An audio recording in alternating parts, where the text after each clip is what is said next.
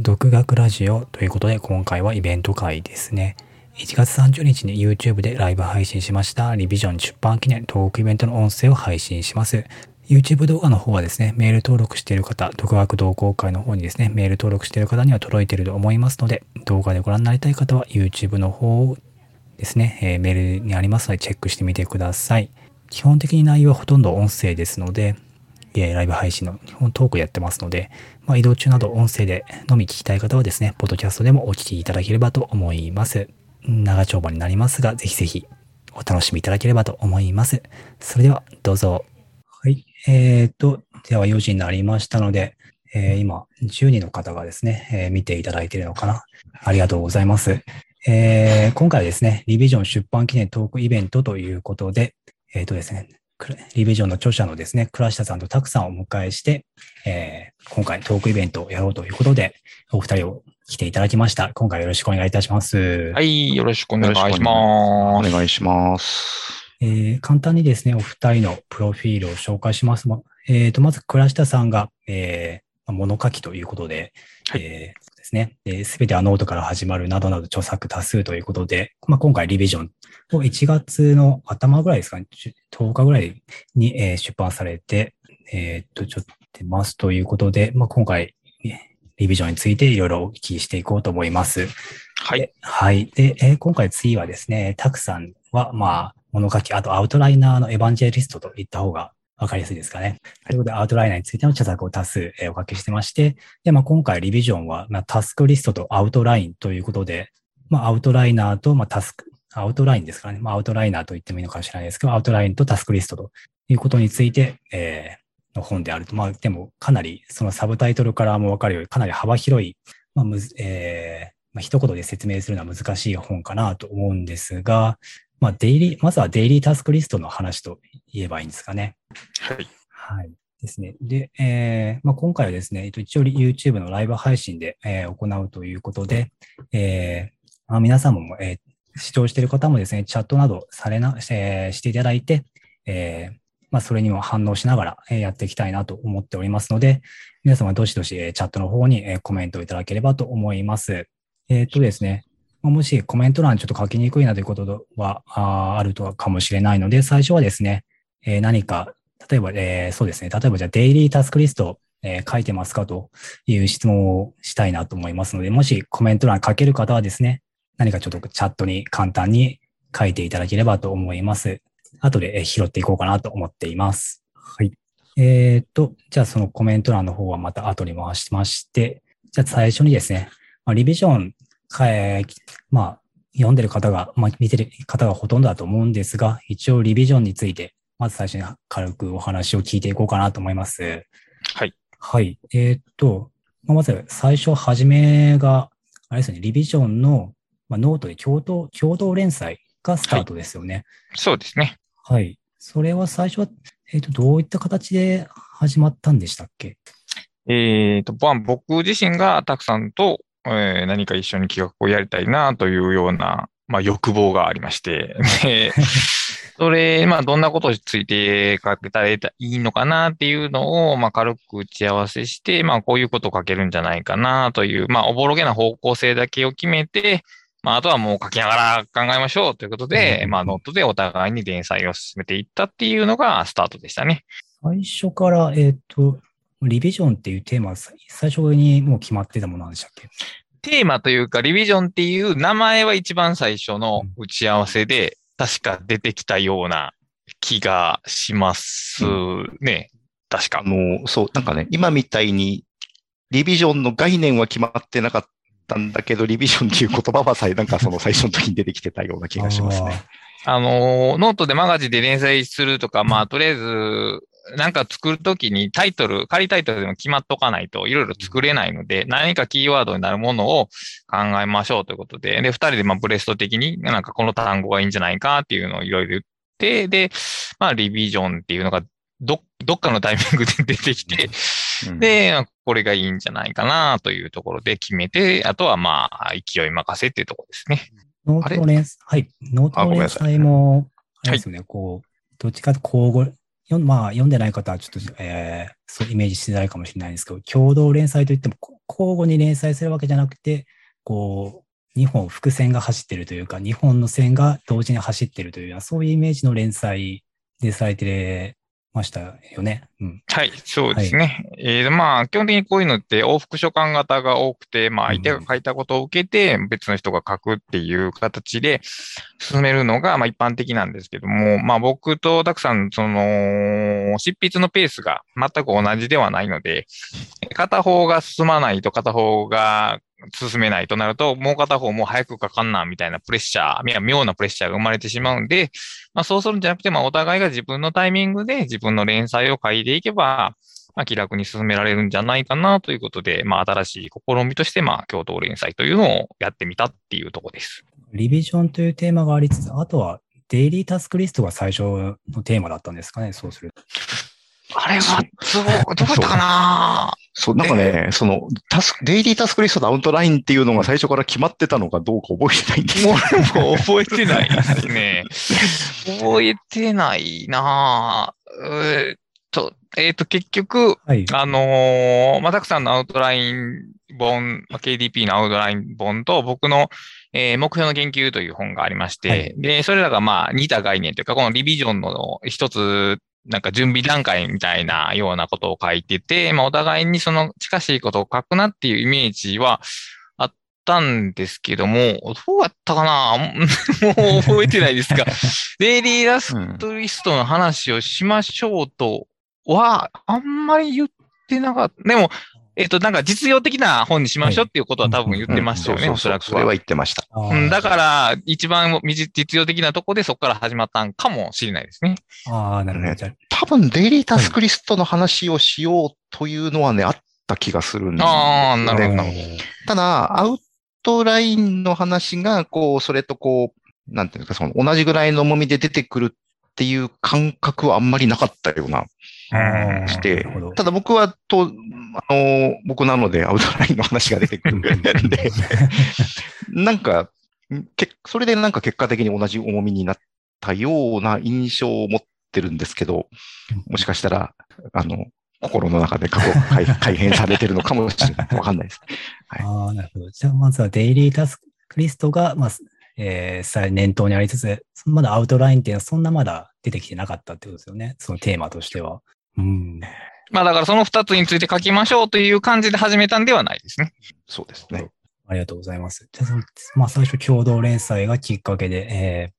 始まったということで、えーあ、ちょうど今デイリータスクリストについて話を聞いている中で、ちょっとコメント欄になん、入っていましたので、えちょっとひ拾いたいと思います。えっ、と、まず2件ですね、えーユームさんかな？えっ、と、デイリータスクリストを書いて、えーダイナリストですね。やってますということで、なるほど、ダイナリストと。で、えー次は、はじめさんですね。タスクリストは書いているのですが、デイリーにはしてませんと。ああ、日誌のような形で毎日の仕事、出来事をまとめていますということで、おいただきました。あとは、ゆういちさんからですね。タスクリストを書いてまして、職場の制限もあり、ワードですと。えーまあ、かっこ笑いということですが、えー、でもワードも、まあ、たくさんは、ワードといえば、たくさんは、まあ、ワードはですね、まあ、おすすめされてますもんね。ワードのアウトライン機能があれば、なんとかなりますね。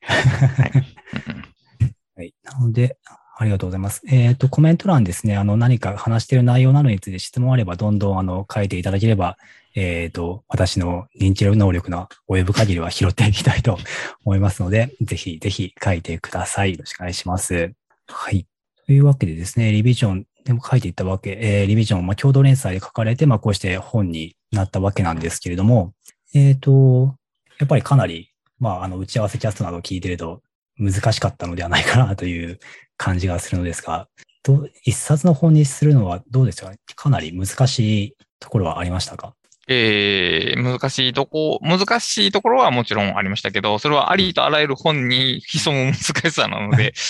まあこの本の特別の難しさっていうのは、まあその連載、二人の違う文体とか文章の本を一冊の本に何とかしようとまとめたところが、まあしんどさではありましたね。ちなみに、はい。あの、連載は完全に二人同じ比重で、こう、並行して走ってたんですけど、これをまあ一冊の本にまとめるということの作業をメインにやられたのは倉下さんの方なので、まあ、そこの大変さを主に味わったのは倉下さんの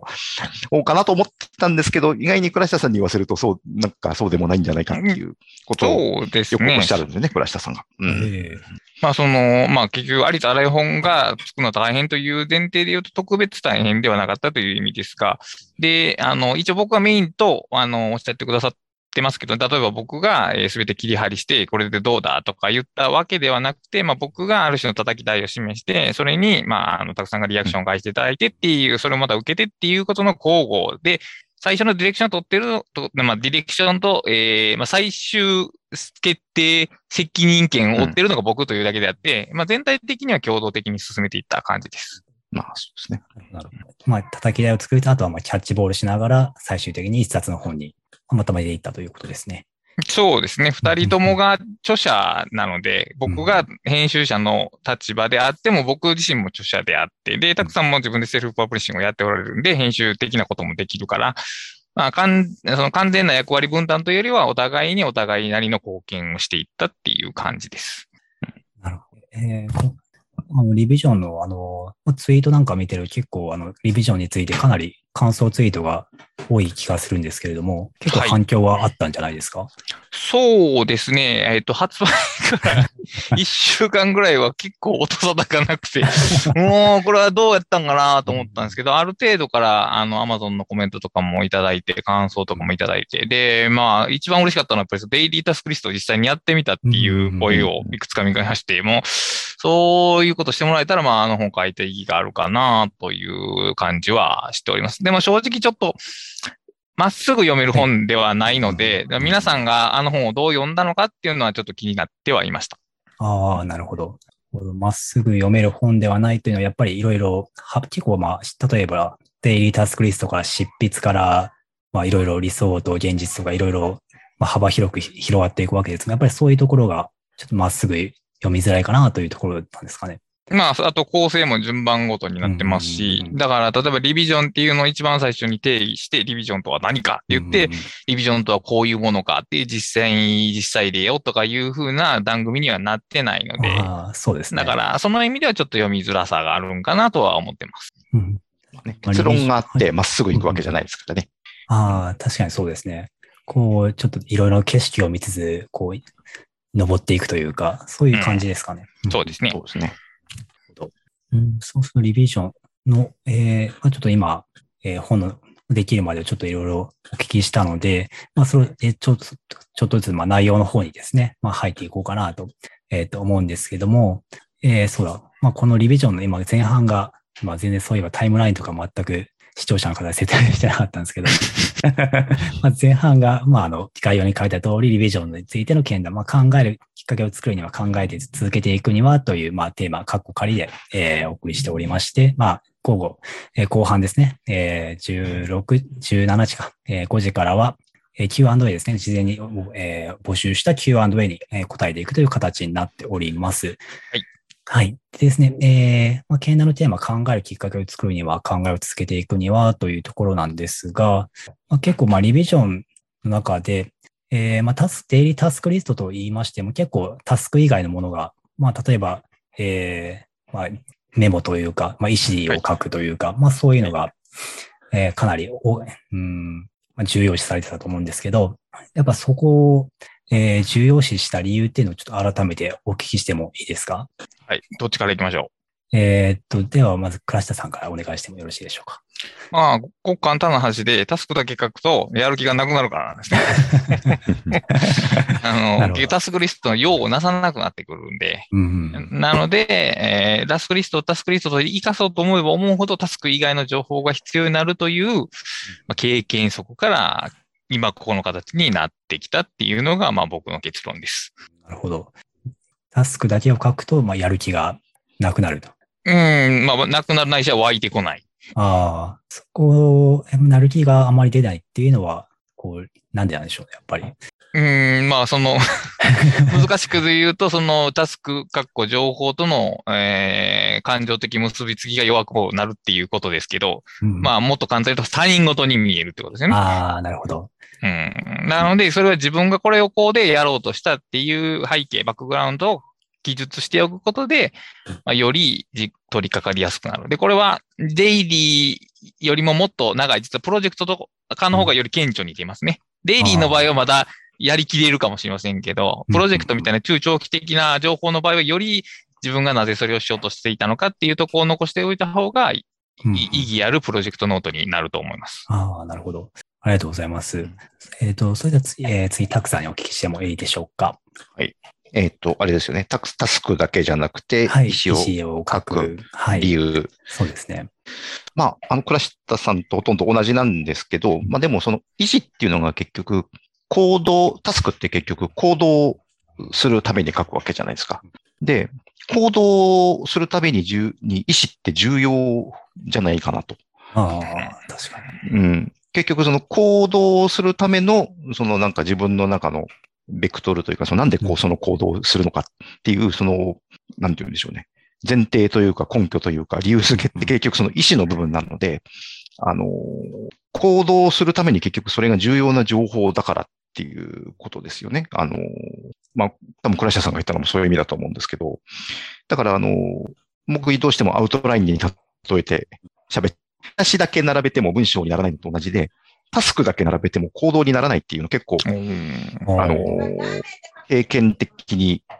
まあ、ずっと思っていて、タスクは書くんだけど結局書いただけでできないんですよね。よで、その時になんでなのかなって考えた時に、あ、これ結局アウトラインとして見出しだけ、えー書いても文章を書けないっていうのとよく似てるなって思ったのが、まあこういうことを書いたきっかけでもあるので、うん、じゃあもう文章と同じようにタスク、要するに見出し、まるで見出しのようにタスクをだけ書くんじゃなくて、そのタスクをなんで自分はやりたいと思って、要するにどういう背景にどういう欲求だったり、目的、まあ、あの心の動きがあったりするのかも含めて書いちゃって、それの見出しとして、まあタスクに見えるようなことを書いておいた方が、自分は行動につながりやすかったっていうのが大きいですね。こう、タスクだけだと、まあ結局は、うんまあ、行動というよりは、えー、なんでしょうね。まあ結局そこに潜んでいる、まあ自分にとっての価値とか、そういう行動を流すものが、まあ、すっぱり、まあ、うんこう、切り取られているというか、うん。ってことですよ。まあ、先ほど倉下さんがおっしゃったように、中長距離だとさらに大事っていうのは多分デイリーだと、まあ、まだ覚えていられるけども、中長期になるとそれのプロジェクトの自分にとっての、まあ、価値というか、まあ、そういうのが、うん、まあ、覚えてられないというか、感じられなくなっていくっていうところなんですかね。まあそうでしょうね。で、逆に問題提起しますけど、はい。なぜタスクだけを書くんでしょうか？逆に。ああ、なるほど。そんな法律はどこにもないはずなので。うんここは別に、これあの、今回この話で議論するつもりなんですけど、い一旦ちょっと皆さん考えといてください。なるほど。なぜタスクリストにタスクだけ書くようになっているのかっていうのは。ああ、確かに。確かにそうですね。そうですね。うんぜひ、あの、聞いてる方もコメント欄にあれば書いていただきたいんですけど、ああ、確かに。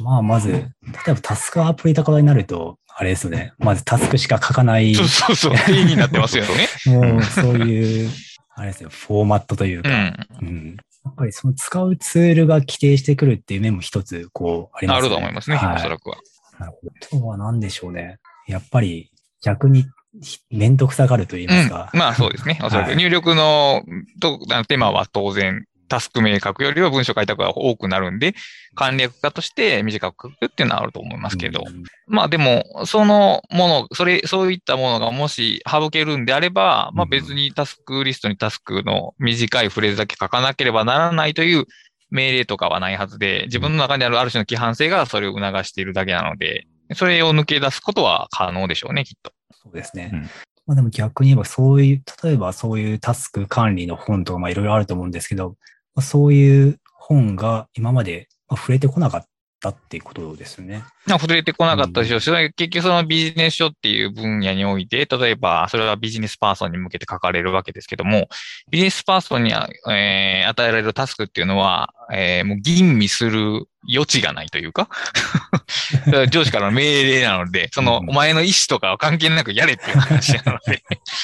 だからそこの要件はなかったっていうのはあるでしょうけど、でもすべ、人生のすべての行動において同じ、えっ、と、状況であるわけではないわけで、そういう時にも、やっぱり新しい、うん、書き方というか、スタイルっていうのを使えるようになっといた方がいいんではないかなという気はします。あ、あのーはい、今の倉下さんのあれで思い出し、思ったんですけど、例えば会社だったら、例えば上司から指示があるタスクってありますよね。で、それだったら、まあ、例えば、例えば、見積書作っといてねって言わ、例えば言われたとするじゃないですか。はい。で、その時にタスクリストに見積書って書くかっていう話なんですよね。はいはいはいはい。あの、要するに、上司からの指示だったら逆に上司の意思を合わせて書くべきじゃないかと。ああ、なるほど、ね。わかりやすく考えると。その見積書作っとけ、作っといてねって言われた見積書は、どんな目的で、どん、なぜその上司は自分にそれを指示したのかと。あの、顧客の、例えば A 社の、あの、なんと、あの、しあの、なんだ、新しいなんかの仕事を取るために、えー、今度は絶対落とせないから、そのための見積書を作っとけよっていう話なのか、それとも、なんかこう一般的に使えるひな形作っとけよっていう話なのか、全然作る、同じ見積書っていうタスクでも違うわけじゃないですか、多分や,、ね、やったり考えたりすること。はい。でそれを、ただ見積書って書いて、漫然と作ったら、で、ただ多分、怒られるわけですよ。例えば、上司にね。確かに。まあ、はい、まあ、見積書、お前、あるだろ、見積書のもいろ いろいろと、その、頭使えってきっと言われると思うんですよ、ね。はい、わかります、わかります。だそれが、要するに指示をする人が、上司が自分になっただけなんですよね。その、自分の意思を書くっていうのは。うん、だと今、今思いつきました。なるほど。はい。なるほど。うん。そっか。そうですね。まあ、上司の意思を書くというか、むしろ上司の意思を書いた方がもう、よりむしろ、まあ、成果というか、より質の高い仕事は、タスクはできる気がしますよね。だから、まあ、仕事ができる人はどういう人かっていうと、そういうことを考えられる人ってことですよね、うん、要するに。というと逆に言えばなんか、こうビジネス書とかでむしろタスクリストにはもう書くべきだみたいな上司の意思を書いておきましょうぐらいの本があっても良そうな。ていうか、まあ実際だから、その上司に聞き返しましょうですよね。大体あの、指示が下手くそな上司が多いので、ちゃんと意図を返すっていうことが大切で、でも、本当にね、そういうことを聞き返すとね、切れる人がいるんですよね、こ の世の中には。なんかさ、10年考えろっていう人がいるんで、これはケースバイケースですけど、でもまあ、その、なん、どんな目的のもとで、その、業務が必要とされているのかっていうのを考えることは必要ですね。なるほど。うん、そうです。例えば、えー、っと、ちょっと今コメント欄に何個か、えー、いただいているので、ちょっと拾いますけれども、はい。えー、はい。えー、っとですね。まず先、えー、先ほどの、えー、デイリータスクリストの話だと、まずオブシディアンを使って、熊木さんがオブシディアンを使っているという話で、はい、これを読んで取り掛かり中のタスクに、えー、リビジョンですね。リビジョンを読んで取り掛かり中のタスクに星マークをつけるようになりましたとですね。やっぱりあの、たくさんの三角マークですかね。はい。はい。えー、次ですね。えっ、ー、と、タスクをなだけなぜ書くのかというと、えー、と、つとむさんですね。意思を問わないのがライフハックだからではという。おなるほど。なるほど。意思を、意思を問だから、うんうんうん、あなるほど。再現性とかってことなんですか、まあ、つまり仕組みというものを持ち込むのがライフハックの定番で、仕組みっていうのは非意思的な存在やからということですね。うんうん、なるほど。そういうところに注目すると確かにまあタスク、まあ、意思っていうのはあんまり、うん、まあ、意思ごときで左右されないっていうのが一番いいですからね、本来は。確かにこう、プログラミングとかそういうの考えると別に今日はちょっとなんか頑張っちゃうからなんかプログラムめっちゃ調子いいわみたいなそういうことはないですからね。うん、そうですね。いや、だから僕らがここで言ってるのはそういうのじゃないのもあるんですよって言いたいわけですね、要するに。なるほど。えー、次はですね、えっ、ー、と、ユームさんが昔タスク管理を Todoist でやってて、えー、ダメになりましたという、うん。あれはやっぱり Todoist はやっぱりコメントをかけるとはやっぱりタスクのみですからね。タスクのみですからね。まあ、 Todoist はあの、カルマシステムが面白いのは面白いんですけどね。まあ、基本的には普通のタスクリストと同じ扱いで、うん、まあ、限定的ちっちゃいリストやったらいいんですけど、あれ、後輩になってくると、やっぱり操作が、操作というか扱いが難しくなってくる気がしますね。うん、なるほど。えっ、と、最後ちょっと質問をいただいてるんですが、えっ、と、行動のための意思と7つの習慣のミッションステートメントは違うものと規定されていますか？というところで。難しい質問やな。これは、あれですかね、リビジョンで言うと、あの、じミッションステートメントはどちらかというと、あの人生のタイムラインというか、一番上の目標になるようなもんですね。自分の人生にとっての一番大切なことということで。で、まあ、えー正直に答えるならば、適切に書かれたミッションステートメントならば、ビジョンと言っていいと思います、僕は。うんただし、その適切なミッションステートメントは、そんな簡単には書けないので、なかなかイコールにはならないだろうなという気もします。まあマック、さんあとあ、ごめんなさい。はい。はいミッションステートメント、あ、まあ、7特にあの7つの習慣読むと、ミッションステートメントってやっぱりミッションが先にあって、で、まあ、それをその人生の中で実現するために日々何をするのかっていう、そのトップダウンの思考になるんですよね、あれ。うんうん。あの、で、うーん、ディビジョンっていうのは結局、日々の行動からも、そのビジョンが変わって生きうるということを言っているので、そういう意味ではミッションステートメントとはちょっと違う、えー、と思っ、僕は思いと思ってます。ただ、まあ、はい、すみません。どうぞ。ごめんなさいごめんはい、すみません。結果的にはい。そういうものができることはあり得るとは思いますね。うんで、まあステートメントって多分英語で言うと憲、まあ日本語で言うと憲法に相当すると思うんですけど、まあ憲法ってまああんまり変わらないものですよね。基本的に一度設定されたら。うんうん日本は特に変わらないですね。まあアメリカではちょいちょい変わりますけど、日本はほとんど変わらないと。だから、イメージとしては、えー static なものですよね。で、 Re:vision はダイナミックなものなので、ただし、やっぱり、そう言ってのさっき言ったように、憲法も変わるものなので、だから、もしも、その動的なミッションステートメントとして運用できるんであれば、おそらくはリビジョンとほとんど同じようにはもうになるでしょうけど、一度決めた、これは絶対に守るものだとしてしまったら、ちょっとずれてくるでしょうね、きっと。やっぱりミッションステートメントどちらかでまあ固定されてる、まあ固定される、うん、ように、まあ、自分先入観もありますね、確かに。うん。まあ、固定生徒は多分書かれてはいないと思うんで、でもまあ、つい固定して扱ってしまいがちっていうのはあるでしょうね。うんでどちらかというとリビジョンで言うと理想の方にだいぶ近い扱いにされやすいんでしょう、と思います。っていうか、でも理想ですよね。多分ミッション、うんあの、理想を書く。まずその自分の理想は何かっていうのをやっぱききちんと考えて決めなさいっていう、んそれを主体的に決めていうんって、それを、で、それを実現するために主体的に行動していきなさいっていうことだったと思うので、多分はい7つの習慣っていうのはね。そうですね。うん。そうです。確か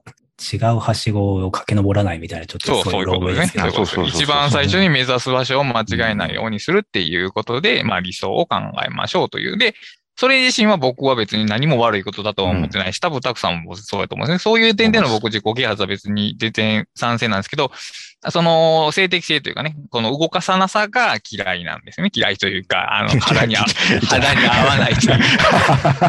で、あの、リビジョンっていうタイトルは結構偶然出てきたんですけど、やっぱりこのビジョンっていう言葉の帯びているその自己啓発性が僕は気に入ってて、あの、自己啓発性もありながらも、そことは違う軸があるよっていうニュアンスがこのタイトルにあるなと思って結構気に入ってます。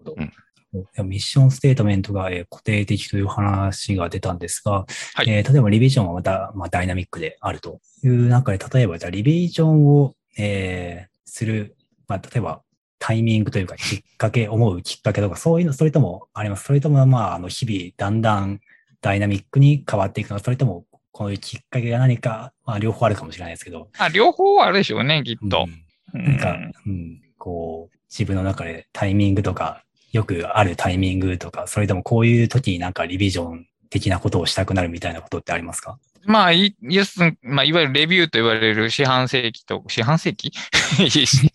えっと、えー、1年のうちの4回とか、えっと、年、年、年に1回とかいう、その区切りのタイミングももちろんあるでしょうし、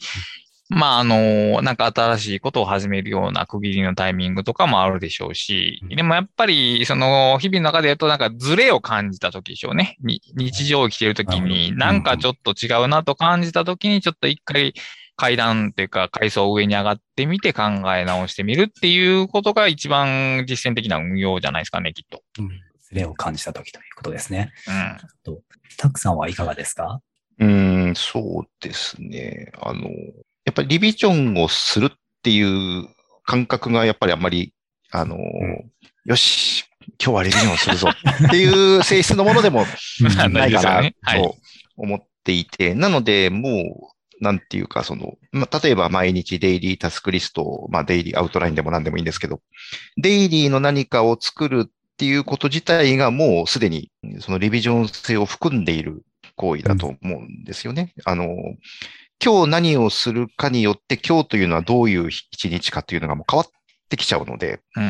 うん。で、朝決めた通りに夕夕方終わっているとは限らないというか、まあ大抵終わってないわけですよね。はい。で、そうすると、その今日という一日はどういう一日だったかっていうのは、朝思ったじその自分の一日と夕方の時点の今日の一日でもすでに変わっているわけなので、もうそれがすでにリビジョンだろうと。うん。うん。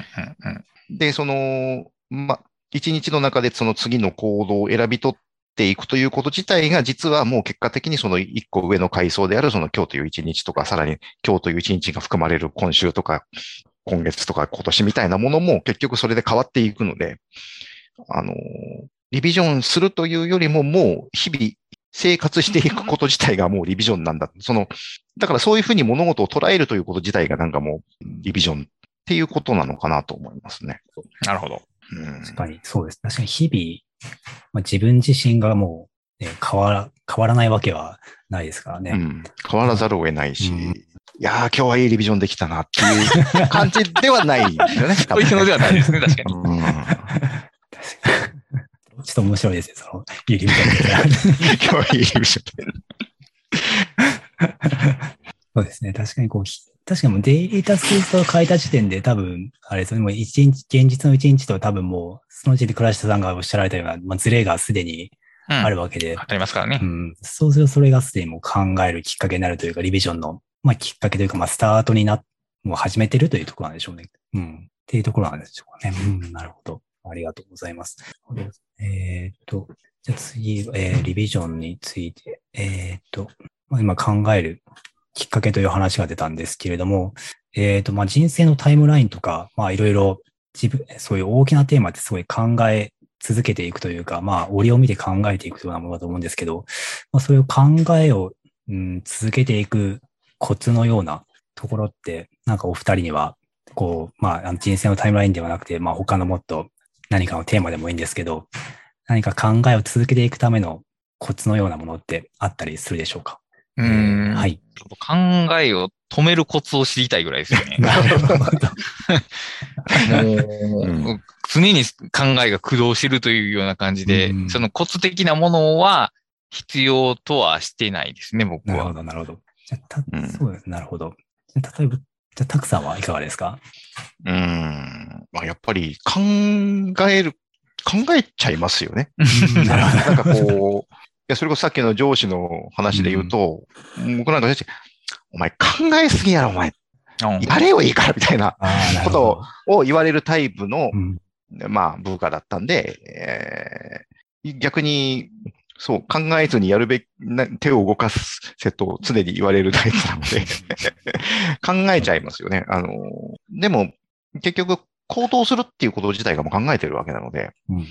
何かやったらもうそれを選び取ってるっていうことなんで、うん、その時点で考えてるんだと思うんですよね。なるほど。うんそういう意味じゃないのかな。どうどうなんだろですけどじゃああ、そうですね。まあ、行動、そうですね。確か行動、うん、確かに考える。そうで、行動している時点で考えてると。じゃあ、例えばなんですけど、じゃあ一つのテーマについて、はいえー考え続けるという意味で、まあ、例えば、たくさんもアウトライナーについて多分、それずっと考えていらっしゃると思うんですけど、それはどちらかというとコツというよりはもう、うん、もう多分考えてしまうっていうところに近いんですかね、やっぱり。う。あの、GO に近いような。いや、でもだからやっぱり、よし、アウトライナーについて考える人生を歩もうと思うわけじゃないですよね。やっぱりその、うんあの、考えたい、好きだから考えてるわけで、別に、あの、なん、なんて、逆に、そうでもないものを、そんな一生懸命考えたりはしないので、うん。だそういう意味ではやっぱりこう、なんて言うんでしょう。いわゆる知的生活というものを送っておられる方々はすごいなと思うっていうのもおかしいですけど、あの、なんて言うんでしょう。知識とか考えること全般をこう追い求めていく人っているじゃないですか。その、アウトライナーをとかじゃなくて、うんもうとにかくその、知る、知ること、考えることを、あの、追い求めて本を読むなり、なんか書くなり、ずっとし続ける人っていうのがいて、逆にそれ、ぼ僕はそういう人を逆にまあどうやったらそういうふうになれるんだろうと思うぐらいですね。僕はだからやっぱり欲望と必要性の赴くままにアウトライナーについて考えてるだけなので、うん、その逆に倉下さんの方がその、なんて言うんでしょう、その、一般的なジェネラルに考えることっていうのをずっと続けられてるように見えますけど、どう、どうなんでしょうね、そこは。まあ、あえてその、まあ考えるということは自発的に行われるとしても、まあ何かその、なんやろうな、まあコツを無理やりまとめれば。まずその情報を仕入れることですよね、インプット。その興味のある分野の情報を定期的にずっと仕入れ続けていくということ。で、できれば、えっ、と、まあ、ニュースソースとかを見るだけじゃなくて、人の話を聞くっていうこと。で次に、実践するってこと。自分でやるということ。ツールなら自分で使ってみるし、技法なら必ず自分でやってみる。その、聞いただけで分かった気持ちに、まあ、ならないということ。で、三つ目が、えっ、と、自分の考えたことを文章に一応書き下ろしておくと。まあ、どんな形でもいいですけど、まあ、メモ書きよりは人に読める形で文章にしておくと。この三つを続けていけば、考えというのは、まあ、続けられるだろうと。ただし、この根本にあったのは、先ほどもたくさんがおっしゃられたように、対象、その選ぶ対象は、ほっといても自分がそれについて考えてしまうようなものを選ぶということ。これがあって、初めてその後の3つが生きてきます。これがないと逆にその後の3つがこう、修行的なものになってしまうので、それは基本的に苦痛でしかなくて、その自分の持ってる好奇心をもし活かしたかったら、さっきの3つのポイントを意識されると良いのかなというところです。なるほど。うんそうですね。まあ私も結構5は、5はある気がするので。みんなありますよ。業はありますよ。だからみんなその業をどう活かすかっていう問題の話で、うんその業を強制したりとか抑え込むっていうのはね、このあ誤ったルートだと僕は思いますけどね。うんですね。私まあ、確かにまあそうするとやっぱり書くっていうのはやっぱ最、まあ、やっぱりスタートになりますよね。そうするとやっぱり何かしらデイリータスクリストもそうですし、まあ、あの、すべてはノートから始まるでもありますけど、まあ、まずは書くというところなんですかね。自分の考えを整理するっていうことと他者に伝えるという二つの役割を担ってくれるものなので、もちろんその、あの、書かないで頭で考えた方がスピーディーではあるんですけど、まあ、うんこう節則さっていい、思考において節則さって別にいいことばかりではないので、うん。なのでまあ、あの、考えるときに書くっていう癖をつけた方がいいかなという気がしますけど。うんまあ、だからやっぱり書くからかん、やっぱりか何かしら、えー寝かせるというか、はいそういう、まあ、デイリータスクリストもやっぱりずっと見てるわけじゃなくて、一瞬仕事をやって、まあ、その今あれ、その子である意味少し寝かせてあるわけですもんうん、うんね。、うん。うん。だからその寝かせて、ことでやっぱりズレもできますし、そういうのが、まあ、考えるきっかけというか、にもなりますし、なるほど。そうですね。やっぱり考える。そうですね。だからやっぱり、うん。ちょっと今、言葉に今、まとまってない まとまってないんですけど、なんかこう出てきそうなし気はしたんですけど、ちょっと出てこなかったですね。でもやっぱり書くのはやっぱ大事だなって、書き書いてやっぱあと人に分かるようにするってもやっぱり大事ですよね。うん。うん、それはもうとてつもなく大事なことで、うん自分が理解しようと思ったら、まず、じゃあわ、あ、それ自分が理解しようと思ったら、まず相手に理解しよう、させようと思うぐらいに、その情報に入り込むのが一番ですね。そうでないともうあっという間に知ってるつもり地獄に入り込んでしまうんで。なるほど。かだからそうするとやっぱりリビジョンの話にちょっと戻ると、タスクリストに書く、例えば意思とかも、まあ、ある程度自分、こう、人に分かるようにするというか、自分なりに分かるようにした方が、まあ、2時間後の自分がわからへんような文章はダメですね。それはさすがに。ってことですよね。なるほど。うんまあでも、あと手を動かして書くっていうことが、自体でなんかこう考えが進む、あのーもちろん後から読めるようにっていうこともありますけど、書書く行為自そのものによってこう考えが進むっていうこともあるので、うん。だからやっぱり手を動かして書くっだそのさっきの意思っていうのも、うん。もちろん後から確確認するっていう意味もありますけど、うんそれを書くことによって、このタスクは何なんだろう、そのっていう姿がこうよりクリアになるというか、うん。行動しやすくもなるし、その、もあの、どうなったらいいのか、な自分が何を、それに何を望んでるのかっていうのがはっきりするっていうところもありますよね。やっぱりタスクを、えーと意思をやっぱり書いてみないと、やっぱり分かってたようで実は分かってないことが結構出てくるっていうことですよ。いや、もう、と意思なんかそうじゃないですか？自分の人間の意思なんていうのは大体漠然としてるんで、うん外に出そうとした瞬間に初めて具体化されるっていうことが、まあ多々あると思いますけど。うん。だからあの、リビジョンの中、うんあ、ごめんなさい。はい、はい、お願いします。リビジョンの中にはい。書いたのは、僕あの、図書館に行くっていうタスクのつもりだったんだけど、うん書いてみたら実は図書館のそばにあるトンカツ屋に行きたかったっっていうのが実は自分の 本来の欲求だったっていう話。もうそれも図書館に行くって書いて、で、ついでにトンカツ屋さんに行こうって書いたから、あ、でも実はこっちの方が自分にとっては大事だったっていう、まあその非常にくだらない例ですけど、それに、その類のことっていうのがいろんなレレベルであると思うんですよね。うん。でそんなつまらないことでもなんか意外にね、書いてみないとわからなかったり。そうですしますよねね。なるほど。うん確かに、こう、自分の思いに気づいてないことって結構あるような気がしますね。かうんくら倉下さんはどうですか？そう言って、なんかこう書くことでなんか気づくことってやっぱり多いですか？ああ、もう大半そうじゃないですか。仕事についてもまあそうですし、プライベートについてもそうですけど、まあ僕がノートとかメモ帳を手放さないのもそういう側面は多いですね。やっぱり改めて書いてみることで納得できるとか、あるいは自分の心の解像度が上がるとかいうことが多々ありますね。それは結局ある種、えー自己対話というか、もう一人の自分と喋ってるっていうような感じがあると思います。ありがとうございます。えっ、とあ、コメントいただいてますね。えっ、と、手を動かして書いてみると、えー自分がちゃんと分かってないかどうかが分かるように、えー思いますということですね。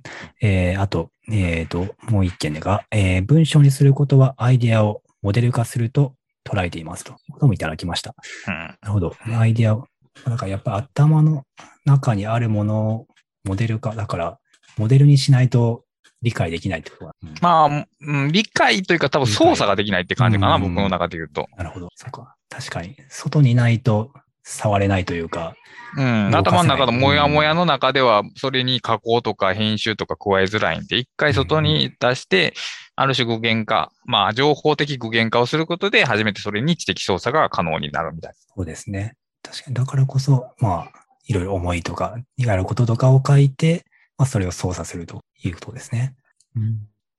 ありがとうございます。なんか、ちょっと今、えー、頭がですね、私のね、認知能力は今ですね、ちょっとこう、いろいろ、な。ゆっくり行きましょう。ゆっくり行きましょう。なかなかなかなか難しいですね。こう、コメント見ながら話を聞いてるとですね、難しいですよね、それねうん。それは難い。しいと思います。はい。うん話こう、私のマルチタスクのですね、難しさが。マルチタスクは、むりうん、やっぱ向いてないですね、私は。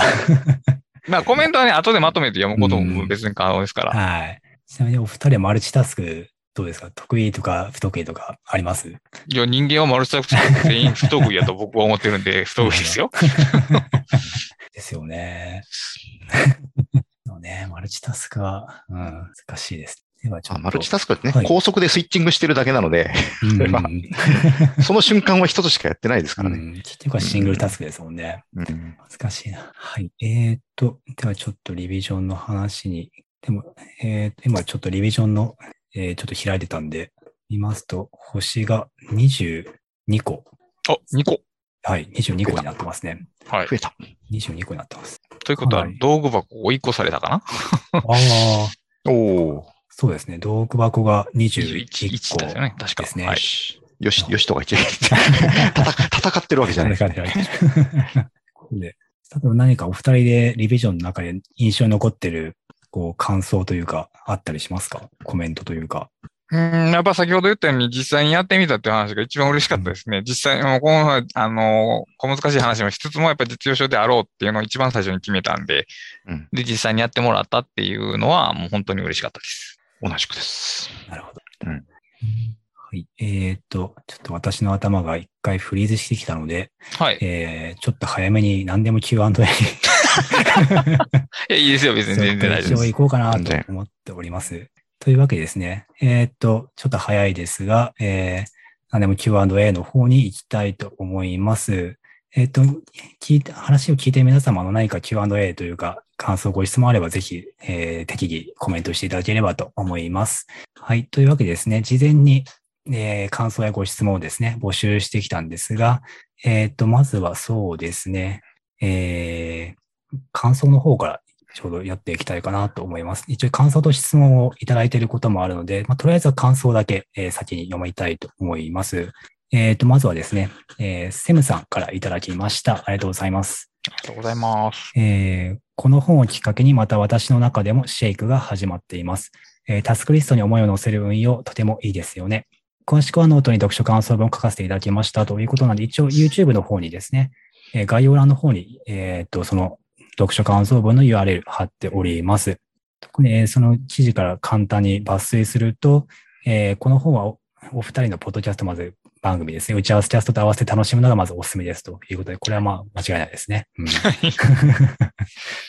えっと、あとはですね、倉下さんとたくさん、お二人の著作は分かるようで分からない、うまく言語化できなくて、もやもやしていたものを言語化する手助けをしてくれますという感想をいただいております。ありがとうございます。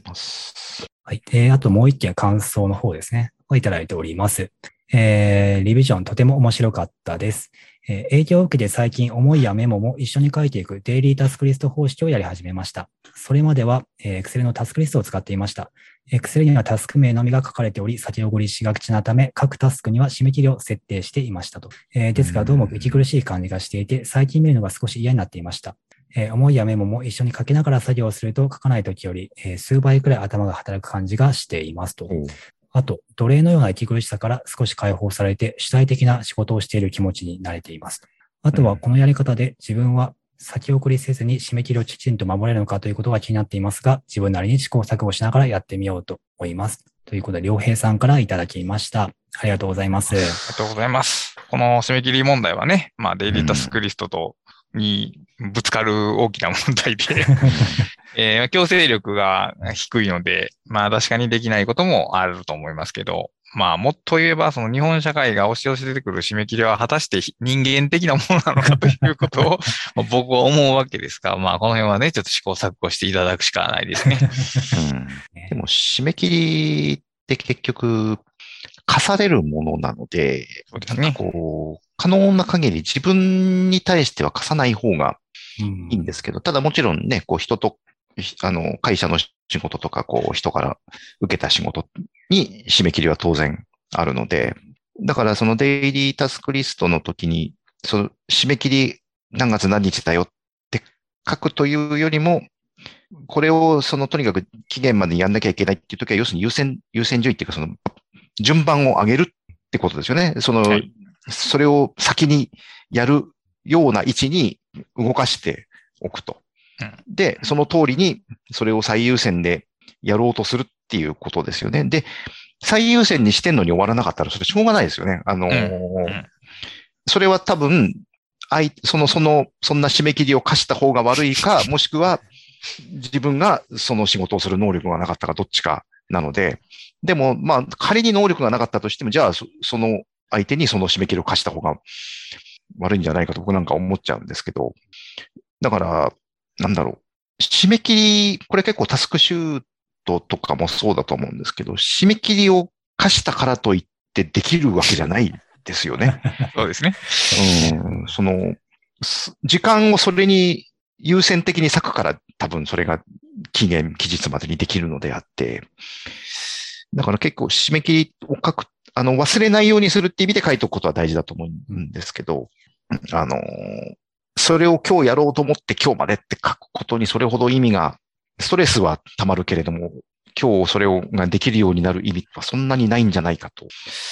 個人的にはなんか感じますよね。うん、まあ、ただそれはそのね、仕事のタイプにもよったりするので、一概に、あの、これが正解っていうのはもちろんないですけど、感想の中にも、こう、締め切りでとても息苦しい感じがしてっていうのがあるので、うんやっぱりこう、うん精神的に辛そうな。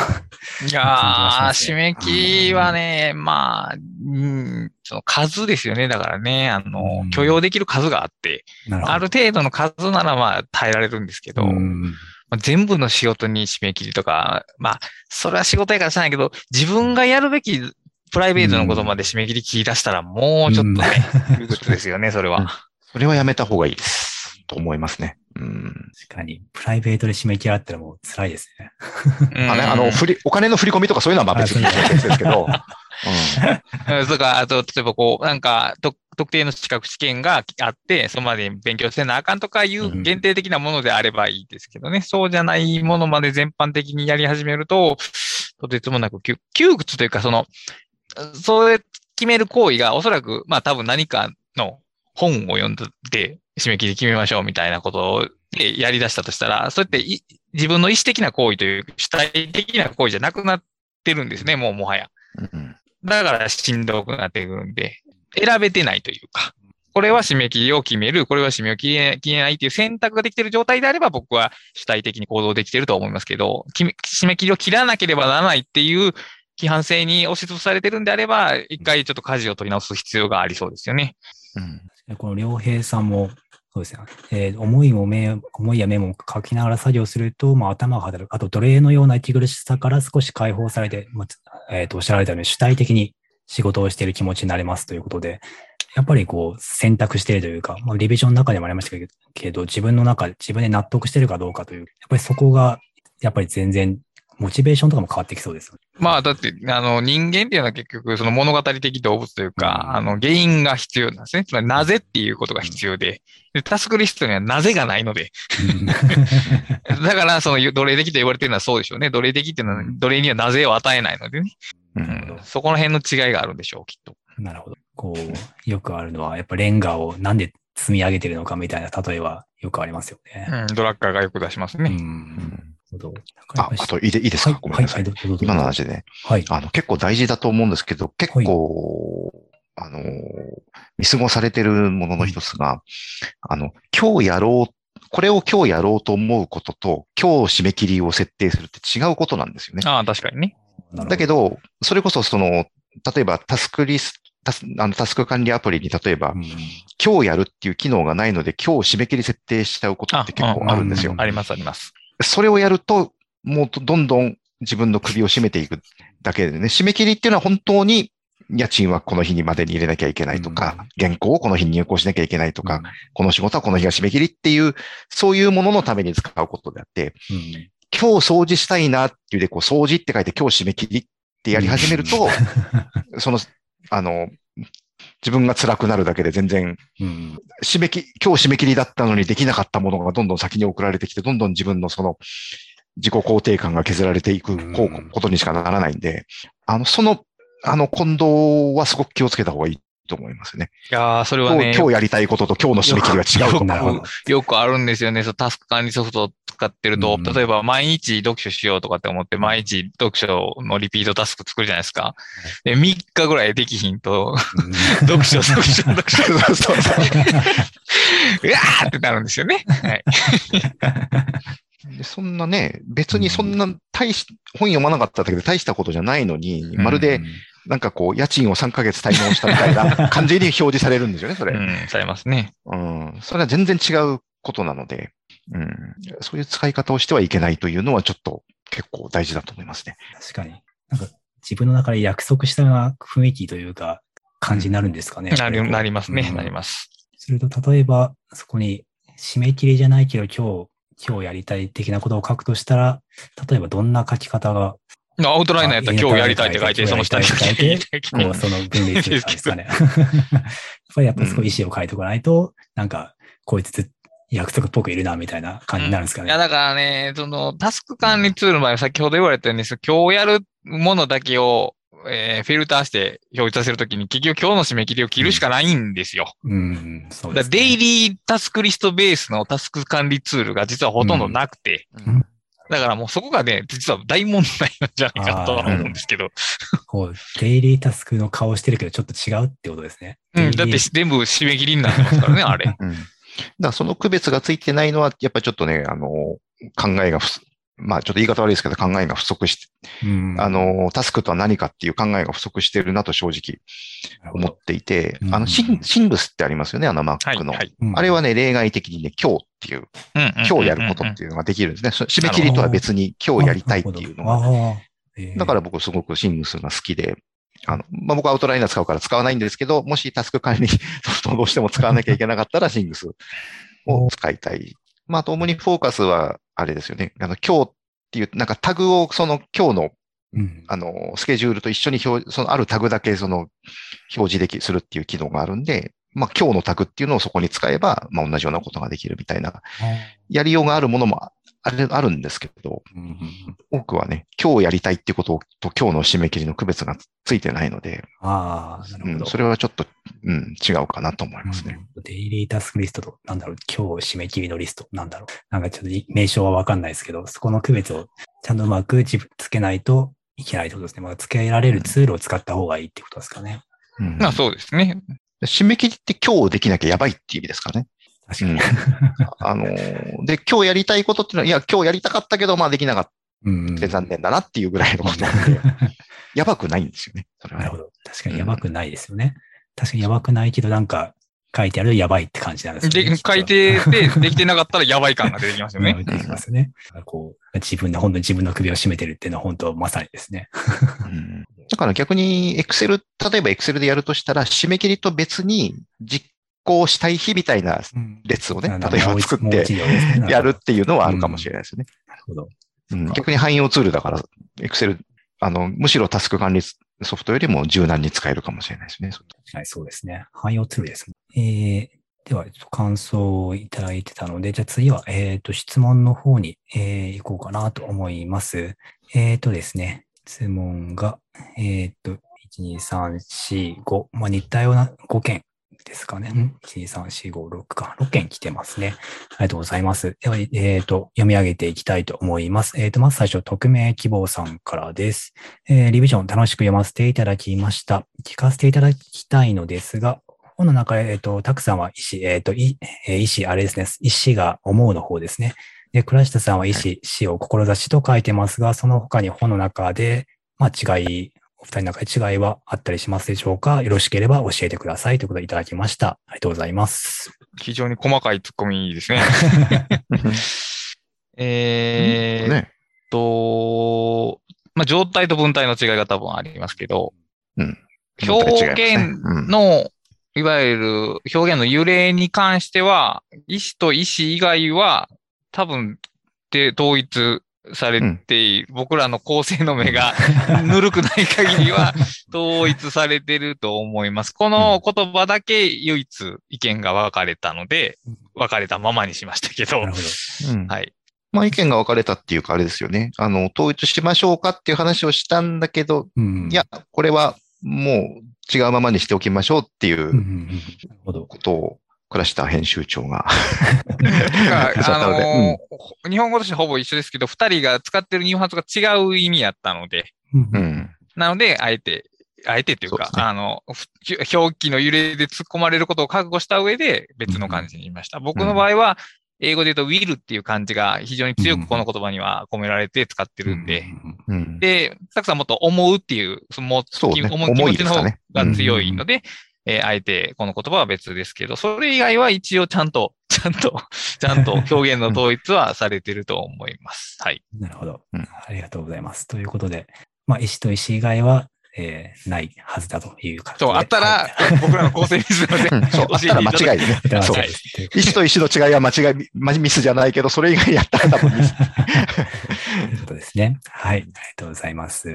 ーっと、あ、ちょっとコメントさっきのでいただいてますね。えー今日やらないとやばいことは色付けしたり、タグ付けたりするなどとしてやばい感を演出してますということで、締め切りと、まあ、あの今日やることと締め切りは分けてらっしゃるということですね。はい、なるほどそういうのが、そういう工夫がね、大切です。はい。大事ですね。はい。ですね。こうえーでは次の質問の方行きたいと思います。えーはいこちらも、えー匿名希望さんですね。えー質問ですということで、レビジョンと PDCA に違いはありますかと。なんとなくニュアンスは違う気はするのですが、もしお二人が考える違いがあれば教えてくださいということでいただきました。ありがとうごはいざいま。す。えっ、と、PDCA って何でしょ 一応、一応聞く、質問しておきます。なるほど。何でしょうプラン、ドゥ、チェック、アクションですね。プラン、うんなんでしょう？プラン、プラン、ドゥ、チェック、ク。アクションサイクルのことですよね。ね。そうですね。えーその計画を立てて実行して、その結果を確認して、まあ改善しようっていう流れのことなんですよね。はい。で、まあ、この質問を僕じ事前にパッと読んだんですけど、リビジョンと PDCA が似てるってこの本を書きながら一回も思わなかったです。僕 も思わなかったんですよね。え そう、え、うんそうなんや。近しい位置に、ちょっとでも近しい位置にあるんかと思って、その、うんい意外な質問で、うんうんまああれですかね、多分、だからリビジョン、あの、プランを、だからもう一回練り直すっていうのが、まあ、リビジョンのなんかこう考えを変えていくみたいな、そういうニュアンスのところにうん近いと思ったんじゃないですかね。まあ、こう、サイクルルを回しながら、こう、改善していくっていうところうんをそう感じられたんじゃないかなと思うんですけど、うんうんあの、あ、いいですか？僕喋っちゃはい、って、どうぞ。はい、どうぞ。あのー、多分 PDCA って、まあそのサイクルを回しながら、その業務、業務を改善していくっていうことじゃないですか？多分、あのはい一般的に企業とかで PDCA 回すっていう言い方するのは。で、多分、改善っていうことは何が善なのか分かってるっていううんことなんですよね。どうあるべきか、より、まあ、より業務が改善されるようにっていうことだと思うんですけど、あの、多分、お同じ階層の中で改善していく、変えていくっていうイメージなのかなって思うんですけど、あのでも、何か基準、何かいいっていう基準があって、そのいいっていう基準自体には変わらないというか。そう、基準っていうか、その、うんそこに、その、良し悪しを決めてる価値自体はうん。変わらないものがあると思うんですけど、なるほどリビジョンってその価値自体が変わっていく可能性があるわけですよね。価値観自体が。階層が一個上がるので、だから、その螺旋状にこう回、あのー、回しながら改善していくという意味では、形が似てるかもしれないですけど、やってることは結構違うというか、うん、リビジョンの方が範囲が広いというか、うん、というふうにお答えするのが一番いいのかな。その改善、何を、何をもって改善となすかという、その価値自体がリビジョンで変わ変わってっちゃう可能性があるっていうのが一番違いとしては分かりやすいかなと思ったんですけど、ど。どうどうですかね。なこれで 答えになってるか分からないですけど。まあ、例えばこう PDCA みたいなのが企業内で回されるとするじゃないですか。で、まあ、プランっていうのが立てられますけどね。で、例えば、まあ、部長、A 部長がこういう方向でえ目標を達成したいと。うんね、まあ、プランを立てたと。で、まあ、そのプランはまだ煮詰まってないんで、えー部署内の人間が PDCA を回してどんどんどんどんいって、うんまあ、いい、いい企画、うんいいプランにしていき、うん目標達成に向かって進んでいくっていうことがうんおそらく PDCA なんでしょうけど、おそらくそれをどれだけ繰り返しても、あの部長のアイディア良くないから部長をちょっと下ろしちゃおうぜっていう発想にはならないと思うんですよね。でも、レビジョンはそれがあり得るんですよね。うん階層上がるから。うんなるほど。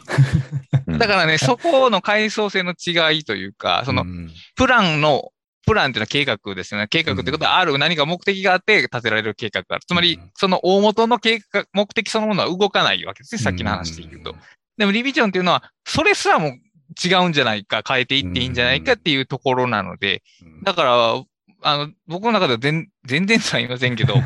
違うものとして認識してました。なるほど。というわけで、じゃあ、えーま全く違うものですという、えー答えで、匿名希望さんは、ですのでね、えーよろしいでしょうかね。まあ変ですけど。よろしいでしょうか。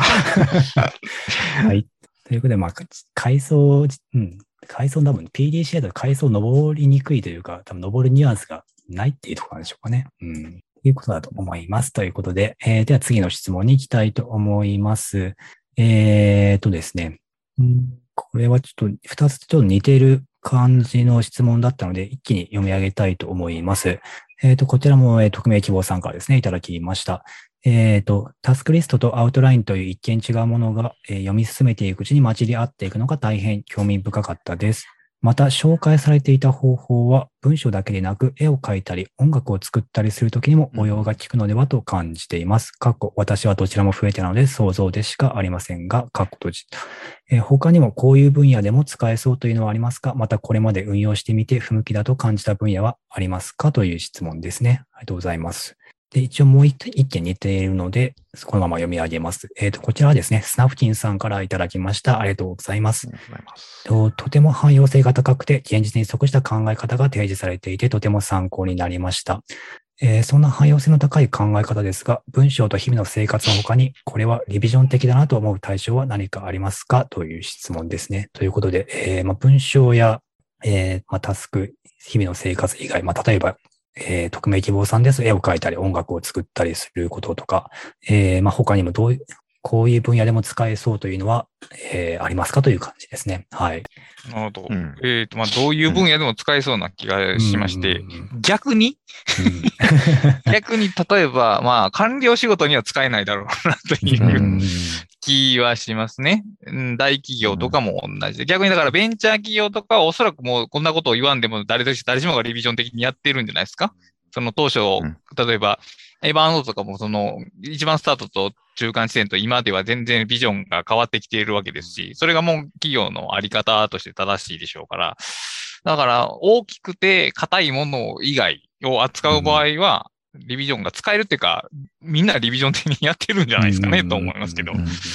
なるほど。あれは大きくて硬いもの。たくさんはいかがですか？うん、やっぱり、まあ、倉下さん言われた通りですよね。あの、お役所仕事、お役所仕事っていうのが悪いニュアンスですけど、お役所でする仕事 うん。とかには、あの、おそらく向かないってやろうとしても多分許されないと思う。うんんですけど、あの、ね、ジャンルで言うと、例えば、プログラミングなんかだと、やっぱり、昔はもうちょっとこう、ガチお役所的な感じだったのが、今ってリビジョン的に、おそらく今の主流のやり方ってリビジョン的なものうんだと。思うんですよね。だから、何かを、なんだろう、少人数で作っていく現代的なやり方って多かれ少なかれ、リビジョン的なんじゃないかなと、と思うんですけど、じゃあなんでわざわざリビジョンなんて名前つけて本なんか書いてんのかというと、なんででしょうね。なんかあのー意外にうん。世の中の多くがそうなっているのになぜか真面目に考えようとするとそうじゃなくなっちゃうケースが多いからじゃないかなと思うんですけど、なんか、真面目にやろうとすると、こう、しっかり考計画を立てて、ガチッと決めて、その通りにやらなきゃいけないってつい思ってしまうケースが、自分も含めてなんかね、あるような気がするんですけど、僕はそうじゃないっていうことをすごくこう、アウトライナーで文章を書くことを通じてすごくこう学んできたんですけど、やっぱりこう、きちっと計画を立てて順々にやらなきゃいけないっていう刷り込みはすごいありましたようんね。うんうんうん。そうですね。で、それができない自分に、うんすごいコンプレックスみたいなものがあったんですけど、でも物を作る行為って、ね、そういうものじゃないんじゃないかなっていう。んじゃあ、それはすべて、うんその自分が作ったものからフィードバックを得てまた変わっていくっていうところ。だから音楽でもメロディーができてメロディーに触発されて歌詞ができて、でも歌詞にはまらない部分があったからまたメロディーを変えてみたいな形でできていくでしょうし、プログラミングも、えー書いてみたコードにとかによってまた新たに生まれるとか、あるいはもうちょっとしたバグが出てしまって、でもそのバグの方がうまいこといくみたいな感じとかで、発展していくこともあるでしょうから、だから、そうですね、固定的なもんじゃない限り、必ずビジョンっていうのは再定義、常にされていくものではないでしょうかね、きっと。なるほど。まあ、やっぱりそうです。なんかやっぱり刷り込みというか、日々なんかリ,、ね、リビジョン的にみんな多分やってると思うんですけど、どっか刷り込みがやっぱりあるんですかね。うんまあ、学校教育は非ディビジョン的だとは思いますが。うんそうですね。まあ確かに、まあ私も子供になんか何も考えないで言おうとすると、まあ例えばちゃんと考えなさいみたいな、なんかこう、こう言いそうになっちゃうんですよね。やっぱりこう、こううん、これ、こうこらえたりすることもあるんですけど、うん、だからどっか刷り込みがうんあるんですかね。うんいや、まあ、計画を立てること自身はね、もう別に人類の大きな知恵の一つなんですけど、立てた計画を変えましょうという教育を受けたことはないですね。あ確かにそうですね。うん確かにこの夏休みの予定みたいなのもありますけど、あれ、あれはおかしいですよね。うん あれは24時間、あれなんかだ、確かにこう、丸いやつで、こう、何時から何時まではこれで、はいはいはいはい。あれあれ今でもやってるんですかね？あの円グラフみたいなやつ。あると思うんですよ、あれ。あると思う。あれは完全に、せめてね、こう、何パターン、パターンというか何枚でも用意してもらわないとちょっと無理ですよね。そうですね。うんうん。だからやっぱその、ある種のダイナミズムっていうのが、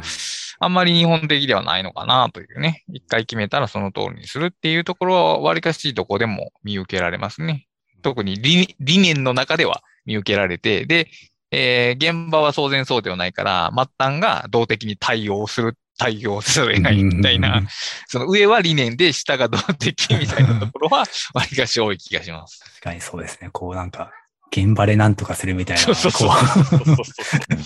によく聞くフレーズですよね。うん、なるほど。なんかなんか結構いろいろコメントを今見たらいただいてましたので、えっ、と、そうですね。まず、えー、ユームさんから、えっ、と、アジャイルとリビジョンの解消っていいなって思いますということですね。あと、つとむさんからですね、えー既存のタスク管理アプリがお役所的なんだろうかとうんうんいう、うん、まあ確かにお役所、もしかしたらその作った人の思いがだいぶ前面に出てるのかもしれないですね。うん、次は、えっ、と、ミカさんからいただきました、ね。ありがとうございます。えっ、と、本書の構成が独特で、そこに非常に魅力を感じていますと。やはりこのような構成は、Kindle Direct Publishing で出版だからこそ、叶うものなのでしょうかと。なるほど。えっ、と、じゃあこれは、ちょっと今、後ほど、えっ、と、話題にしたいと思います。はい、了解はいです。。えー、次はですね、科学の発展も失敗から生まれたり、リビジョン的なことでしょうね、ということ。うん、確かにそうですね。あと、タスクアプリが、えー、鍵括弧付きで管理、えー、するものだから、非リビジョンになると。うんなるほどねうんなるほど。で、えっ、と、では、ちょっとミカさんの質問を、えーこのような構成が魅力的でだということですが、やっぱりこのような構成は、ちょっと私はわからないですけど、やっぱり Direct パリ Publishing で、まあ、Kindle ですね。Kindle Direct Publishing の、まあ、セルフパブリッシングだからこそ、叶うものなのでしょうかと。いや、まあ、おそらくはそうでしょうね。おそらくはそうやと思いますよ。大体、その僕はもう直感的にこれやと思いましたけども、うんままず、まずそれ、 Tak さんがどう言うかもわからんままに提案しましたからね、とりあえずは。うんまあね、そうきたかと思いますけどね。でもやっぱり出版社にこの構成で企画書を持ってったら、うん。難しいじゃないですかね。まあ、やっぱりこう難しい。やっぱりなん前例がないからってことなんですか、ね、まあそうですし、まあさっき言ったように、やっぱり一直線には読めないようになってるんで、うん。最近のわかりやすいビネーションの作り方からすると、もう邪道も邪道やとは思いますけども。うんうんうんううんん。まあ、普通やったらまあ僕パートは全部終えてからたくさんパートにするか、もうないしは二人で、あの、うん重複してる話をまとめて、えうんー一冊の方にするっていう形におそらく落ち着くでしょうけど、うんまあ面白くないと思います。それは。うん。構成面白さ。うん。そうですよね。だから、難しいですね。やっぱりこういう本がなんかこう商業でも読めたらいいななんて思ったりはするんですけど。よほどチャレンジングな 出版社さん。いや、でも逆に例えば、あの、像を過筆して商業出版にしませんかって言われたら、またその時は構成を考え直すと思いますよ、きっと。ここの、二人の、この量の原稿やったからこうなったっていうだけであって、うんあの、別にこの形が正必ずで、唯一の絶対的な正解というわけでもないので。ああ、なるほど。例えば、これに、このリビジョンにボリュームを増やして、こう、まあ、紙の本にするとなったら、例えば今だとどう、どんな風にします？どアイディア的には。まあ、パートを分けるしかないでしょうね。ああ、なるほど。あうん。まあ、でも、まあ魅力は激減すると思う。まあ、は、二人のハーモニーと、その和音のズレっていうのがこの本の面白さなので、だから重複する話は絶対出てきてしまいますけどね。まあうん。実際例が二人とも違うので、えーだから一応その編集者さんがこうしたらいいんじゃないですかって言われて考えますけど、まあ、やっぱり無理ですって、ちゃぶ台を繰り返す可能性はありますね。うん。あの、これあれなんですよね。た、例えば、おそれぞれのパート、倉下さんパート、えー僕パートって別に単独で読んでもちゃんと成立してるんですけど、うん。あの、重複、同じことを違う言い方でしているところが、重複のようでいて、こう、なんかこう違う角度からこう光を当てるみたいな効果があって、あの、それぞれのパートだけ読んだんではこう気がつかないことに結構気がつくんですよね。これ自分がこう、僕もあの、倉下さんパートは読者として読んだんで、あの、倉下さんが何書くかは全然わかんなかったんで、あの、そうやってこう、自分の文とつなげて読むと、本当にこう、同じ、こう、なんか、惑星のこの月の表と裏じゃないですけど、うんうん。惑星じゃないや、月だ。表と裏みたいにう、ん。あの、同じものなんだけど、違う言い方をしているうん。っていうことに結構意味があるんだなっって結構ね、気づかされたところがあって、ね、でもそれはそれとして手っ取り早く見たいときに、例えば倉石さんパートだけ読んでもちゃんとそれはそれで話が通ってるっていうところが、結構ね、いろんな読み方ができ、できるっていうところが面白さだと思うし、でもね、順番通りに読むと、こう、なんというかね、こう、ずれ、そのさっき倉下さんが言われたみたいに、こう、ずれがあって、その、ずれから生む、こう、倍音みたいなものがね、あのーずれていることによって、こう、わかることって結構あったりすると思うんで、うん。まあ、なんかそういうこと、試みができるっていうのはやっぱ KDP のいいとこだとは思いますけどね。あちなみにこれ元ネタは、あの、はいハードボイルドワンダーなんですよあわかる、わかる方にはわかるですね。はい。あのをうんそのままアイディアを拝借しておりあ、ます。なるほど。なるほど。確かにこうずれ、ずれというか、やっぱその近い内容のでちょっと違うっていうのは、やっぱり私も読んでて、こう、奥行きというか、なんかこう、そこが考えるきっかけになったりとか、こう自分だったらこの奥行きの中のどこら辺にいるんだろうみたいな、そういうのを考えるきっかけになったので、やっぱりそこを、うん、構成がいいなと思うんですけど、やっぱり離れると、そのず重な奥行きというのはやっぱり見えにくく、多分あるんでしょうけど見えにくくなっちゃう。うんうん、とは思いますよね。うん話が一回終わって別の人に話になったら頭は切り替わってしまうところがあると思うんで、今回はあえて中途半端なところで、まあ、間に突っ込むという形になりました。セルフパブリッシングならではというところですね。はい。はい。えっ、と、ちなみにですね、えっ、と、スナフキンさんから質問もいただいたんですけど、えっと、えーで、えっ、と、一つ読むんですが、デイリータスクリストを作る上で、たくさんのやることから自分のやるべきことを選び取るための技術などについて、まあ、続編があれば読みたいですということで、まあ、続編、こう、この構成の後、続編、続編などはどうでしょうね。考えていられますか？この本の直接の続編は今のところは考えてないです。なるほど。リビジョン2みたいな。2みたいなのは考えてないですけど、うんその僕ら二人が今後なんか書いていった後に、これリビジョン2になるんじゃね？的な発想でできるかもしれないです。う んなるほど。うんうんうんそうですね。リビジョン2を作ろうと思ってうん。書くと、なんか違うんじゃないかなっていう感じはああ。あるかもしれないですね。でも、でも結果的にうん。テーマが繋がった何かうんが。できるということはあるんじゃないかなと。なるほど。はい。すごい続編、ちょっと読みたい気も。ですが、はい。じゃあそこは、まあ、お楽しみというところでいいでしょうか。そうですね。はい。はい。ということで、えっ、と、一部コメント。あえっ、と、では、次の、えー質問に、えー移りたいと思います。えっ、とですね、ちょっとまあ、リビジョンとは少し違うかもしれないんですが、えっ、と、同じテーマについてある一定期間考えていると、アウトプットに至る前にそのネタに飽きてしまい、やる気の火が消えてしまうことが往々にあるのですが、お三方はそのあたりのやる気マネジメントはどのようにしていらっしゃいますかということで、まあ、感想もいただいたセムさんに、えー質問もいただきました。ありがとうございます。ありがとうございま。す。はい。えー、まあ、ネタに飽きてしまうということなんですが、やる気マネジメントというところですね。アウトプットに、だから至るためのやる気マネジメントというところだと思うんですが、えーいかがでしょうかということで。やる気をマネモチベーション、やる気。うん、そうです。アウトプット、例えば、まずアウトプうんットに至る前にというところがまず引っかかったんですけど、うんまあアウトプットしましょうと。中途半端でも書いた方がいいというのはまず思いましたね。うんうんうんでないと、それは確かに飽きるっていうのと、うんで、逆にそうやって書いておくと、中途半端で書いておくと、まあ、あの、やる気が効いても大丈夫なんですね。そのやる気の炎はね、あの、また後で復活することがあるんで。その時にまたその以前書いたものが役に立つということがあるんで、だからやる気はマネージメントしない。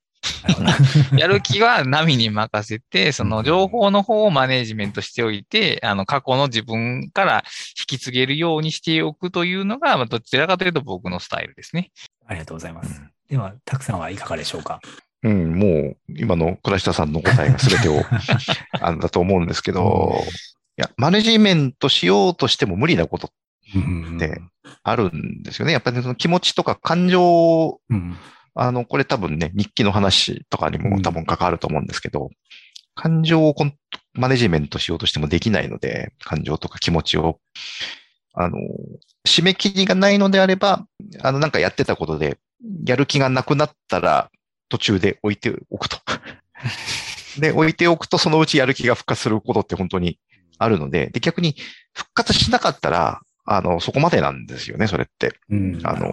うん。ただ、あの、確かに何かしらアウ,、まあ、アウトプットまでいかなくても、その途中段階が残っていれば、復活すればその、そこの途中からやればいいし、あの、復活しなかったとしても何かしら使えることはあると思うんで、うん、そう、うん、まさにそれが、これ、まあ、倉下さんが言った通りですよね。だ僕はあの、書くためのアウトラインプロセッシングという本、3年かかったと言ってますけど、3年書き続けたわけじゃないので、途中でやる気がなくなって、こう、実質、だからね、多分ね、実質9、9ヶ月ぐらいなんですよ、多分うんやってたのは。ああ、そうなんですね。うん。だからやっぱりやる気がなくなってた期間の方が長いんですよね。うんうんうんうん。だけど、やっぱその途中段階があったので、そこから再起動してるので、あの、